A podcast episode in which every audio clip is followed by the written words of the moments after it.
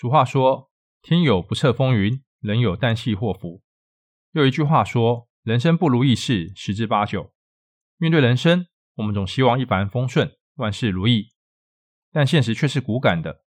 我们总是不经意间就遭遇不幸的事，小则不小心弄破杯子，大则遭遇意外，甚至丧命。小的不幸我们可以一笑置之，但大的不幸，我们有时候却是不知道如何面对，甚至大到无法面对。当我们走在人生的道路上时，可以带着怎样的态度呢？期待最好的结果，但做好最坏的打算，或许是较好的心态吧。悲伤未必全指的是令人心碎的状态。也可以指凡事不如预期而带来负面感受的状态，就如疫情时代的我们，生活遭受重大变化，许多我们原习以为常的生活习惯，如今却变得如此稀缺，生活遥不可及。可能是你的工作受到影响，可能是你的家人或自己遭遇打击，可能是学校生活不如以往自在，或甚至是最小也最大的影响，就是口罩已变成生活新常态。这种种的变化带给我们心理上各样的冲击。但总结起来，就是让我们感到不舒服，而这不舒服可能带给我们或大或小的负面感受。面对这样心理上的落差，我们该怎么面对呢？欢迎来到 Twilight Say 文明说，这是个学习的频道，我将分享我所学习的、觉得有用的东西给大家，希望可以带大家的生活更加多彩多姿。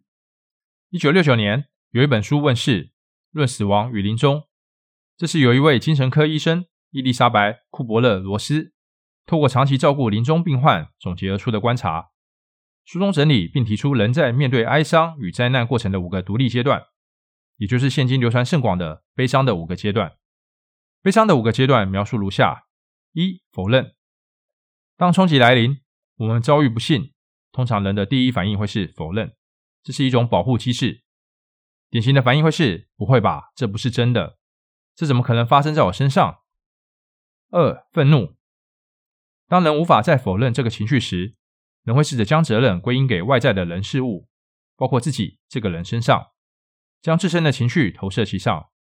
典型的反应会是：都是大环境造成的，都是因为你，事情才变成这样的。三、恳求。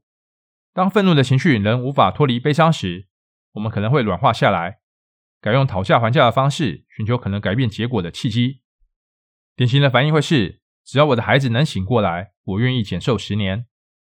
这次病好之后，我一定要好好运动。四、沮丧。人一旦明白讨价还价也无法改变事实时，沮丧的情绪会再次重重的涌来。若是处在这情绪的人无法顺利走出这阶段，很可能会选择了结自己的生命。典型的反应会是：不用再治疗了，浪费钱，反正我也没救了，算了吧。他不会再回来了，我活着也没有意思了。五、接受。顺利度过前面阶段的人们，会接受无法改变的现实，情绪也跟着渐渐冷静下来，对人生反而有新的感悟，明白生命是要继续往前进的。这时的人们会选择重新审视人生道路，找出往前走的方向，重建生活。典型的反应会是：既然改变不了环境，我就改变自己吧。事情都过去了，我还在这里，日子还是要往前走的。这五个由库伯勒罗斯整理出来的阶段，并不是一套标准程序，也就是人在面对悲伤时，未必会全部经历这五个阶段，可能只有其中几项，但至少会经历其中两个阶段，并且人在经历这过程时，未必会按照整理出来的顺序，而是因人而异。既然这五个阶段不是人人都会面对的，那这套论述有什么用处呢？面对情绪的来临，到能接受，其中需要的第一步就是辨识它。也就是能明白自己经历的是什么情绪，为什么要这样做呢？因为当人在面对未知时，恐惧、压力会跟着水涨船高。所以当你的情绪来临时，若是无法辨识它，这情绪就是未知的，会带给你焦虑、恐惧和压力。若是处在无法辨识情绪的状态太久，人不但无法从情绪中走出来，反而会让人的心理生病。当你明白面对悲伤时，人可能会经历的五个阶段，无论是自己遭遇到悲伤，或是他人经历时，你也较能轻易辨识所面对的情绪是什么，也较能够走出情绪，无论是帮助自己或是协助他人。关注自己的情绪变化，并能精准表达出来，是情绪健康的关键。回想我们的成长环境，我们其实很少学习如何面对情绪，因为可能我们的父母或师长，他们也没有接受过这样的训练。基本上，我们可以说是靠着土生土长的方式学习面对情绪，这也造成我们成长的过程中或多或少在情绪上受伤或是伤害别人，并且这些伤口也没有接受好好的处理，我们就这样带着伤痕长大，在我们的性格中、潜意识里、无意识的状态下，被这些情绪的伤口影响着。面对悲伤的冲击，无论大或小，我们都需要辨识、倾听和陪伴。无论是来自他人的协助，或是自己和自己的相处，我们都需要辨识自己处在什么样的情绪中，明白自己处在什么样的阶段。明白自己的状态后，我们需要被倾听，无论是被信任的人倾听，还是被自己倾听。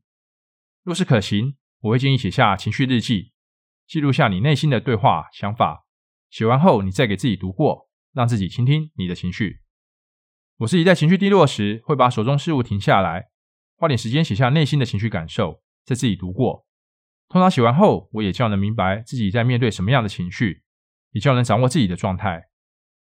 我们也需要陪伴，得到身边信任的人的支持，或是在难过时给自己放个假，暂时脱离日常，去吃点想吃的，或是去到户外走走，沐浴阳光下，让自己的紧绷得到舒缓。